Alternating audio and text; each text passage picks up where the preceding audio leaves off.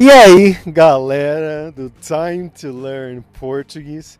Aqui é o Fabrício Carraro de novo. E hoje estou aqui com esse meu grande amigo John Becker. A gente vai falar um pouco sobre aprendizado de outras línguas, sobre o estudo. Ele também é brasileiro e a gente está aqui na Polônia agora para um grande evento, o Polyglot Gathering. Mas não é esse o tema do vídeo. Na verdade, a gente vai falar um pouco sobre a vida dele como professor de línguas estrangeiras para brasileiros. João, de onde que você é no Brasil, primeiramente? Sou da pequena e pacata cidade de Miracema do Norte. Morei a vida inteira na cidade de Palmas, capital do Tocantins. E agora moro em Curitiba. Legal. E há quanto tempo você é professor? Dez anos. Tá. E nesse tempo todo, como é que foi, né? Você começou, eu imagino, como professor de inglês, né? Como é que foram esses primeiros anos dando aula de inglês? Era presencial? Era online? Como funcionava? Quando eu comecei a dar aula de inglês, eu estava, na verdade, terminando o terceiro ano do ensino médio e tinha uma escola perto da minha casa, que era uma escola de reforço escolar, e aí eu comecei a dar umas aulas nessa escola porque eu queria ter o meu dinheirinho, né? Todo garoto de 17 anos quer ter o seu dinheirinho para sair com os amigos, fazer algumas coisas sem ter que ficar pedindo para pai e mãe dinheiro toda hora. É, e aí logo que eu comecei a faculdade, eu já comecei a trabalhar CLT, né? Numa, numa escola, numa franquia de escola de inglês que tinha na minha cidade. Esse foi o meu primeiro emprego formal. Eu já comecei como professor de inglês lá, tinha né, mal feito 18 anos de idade, já era professor de inglês carteira assinada. E por alguns bons anos eu fiz, fui professor de inglês assim, tradicional, escola, livro, né, sala de aula, formato de U, mais ou menos nesse formato. Como que você vê no Brasil a questão do ensino de inglês nas escolas normais, né, nas escolas que você estuda da primeira série até o final do ensino médio e nas escolas de inglês? É, nas escolas, é, o inglês de escola mesmo, né, que você faz lá junto com história, geografia e aula de inglês, eu percebo que é algo muito focado em preparar o aluno para passar no Enem, para passar no vestibular. Você, na verdade, você não está aprendendo inglês, você está aprendendo a passar numa prova que você vai fazer ali quando tiver uns 17, 18 anos. Já o inglês das escolas de inglês, ele, ele assim, não é um cenário mundo, mundo ideal ainda, mas ele já é, tem um ponto, aspecto positivo é que os alunos praticam conversação, né?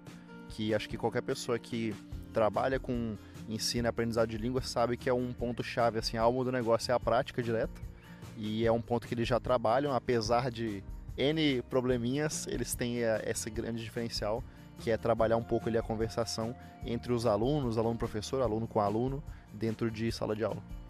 Entendi. E, bom, você também é um poliglota, né? Mostra aí a tatuagem. Tem as línguas que ele fala aqui, bem legal.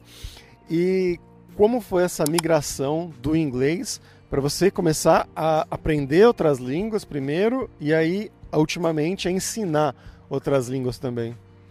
É, para mim foi tudo muito rápido, né? Foi tudo muito recente, na verdade. Até o ano de 2019 eu falava só inglês. E aí, em janeiro de 2019, eu me lancei um desafio no Instagram. Eu falei assim: agora eu vou aprender outros idiomas. E de lá pra cá, né, eu fui dos. Eu falava dois, agora eu falo sete idiomas atualmente. É, eu acho que a principal coisa que mudou assim é que antes eu era o João do inglês. Uhum. Para os alunos, para todo mundo que me conhecia na minha cidade, né? Tipo assim, era o, o Teacher John, né? Ou para alguns o Teacher.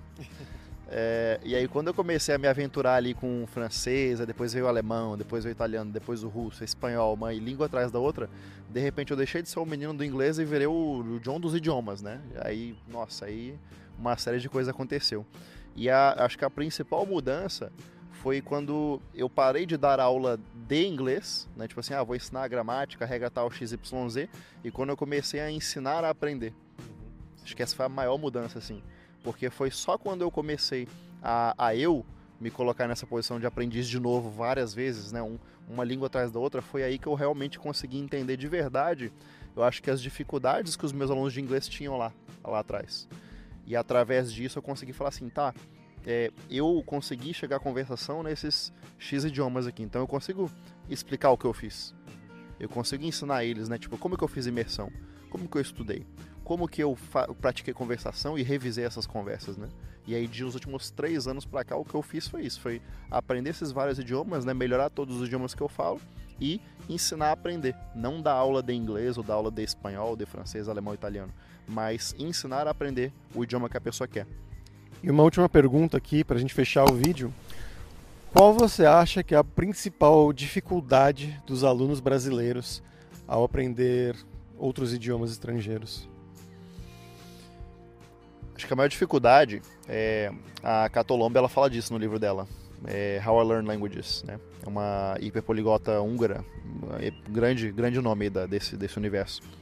Ela falou no livro dela que existe um negócio chamado resistência, né? O, o Steve Kaufman também fala disso no livro dele, é, no The Way of the Polyglot, acho que, acho que é isso.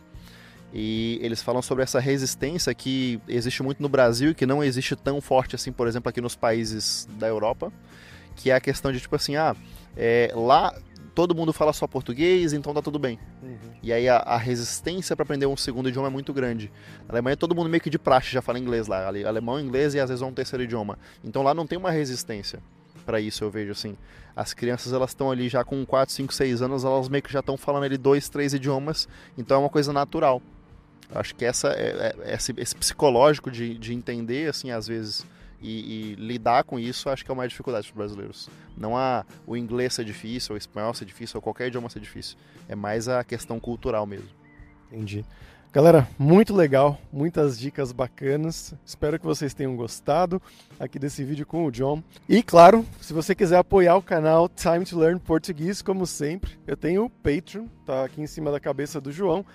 Você pode se inscrever lá para apoiar o canal. E como sempre, muito obrigado a todos os meus patrons aqui. Vocês ajudam muito. Até a próxima, galera. Tchau, tchau.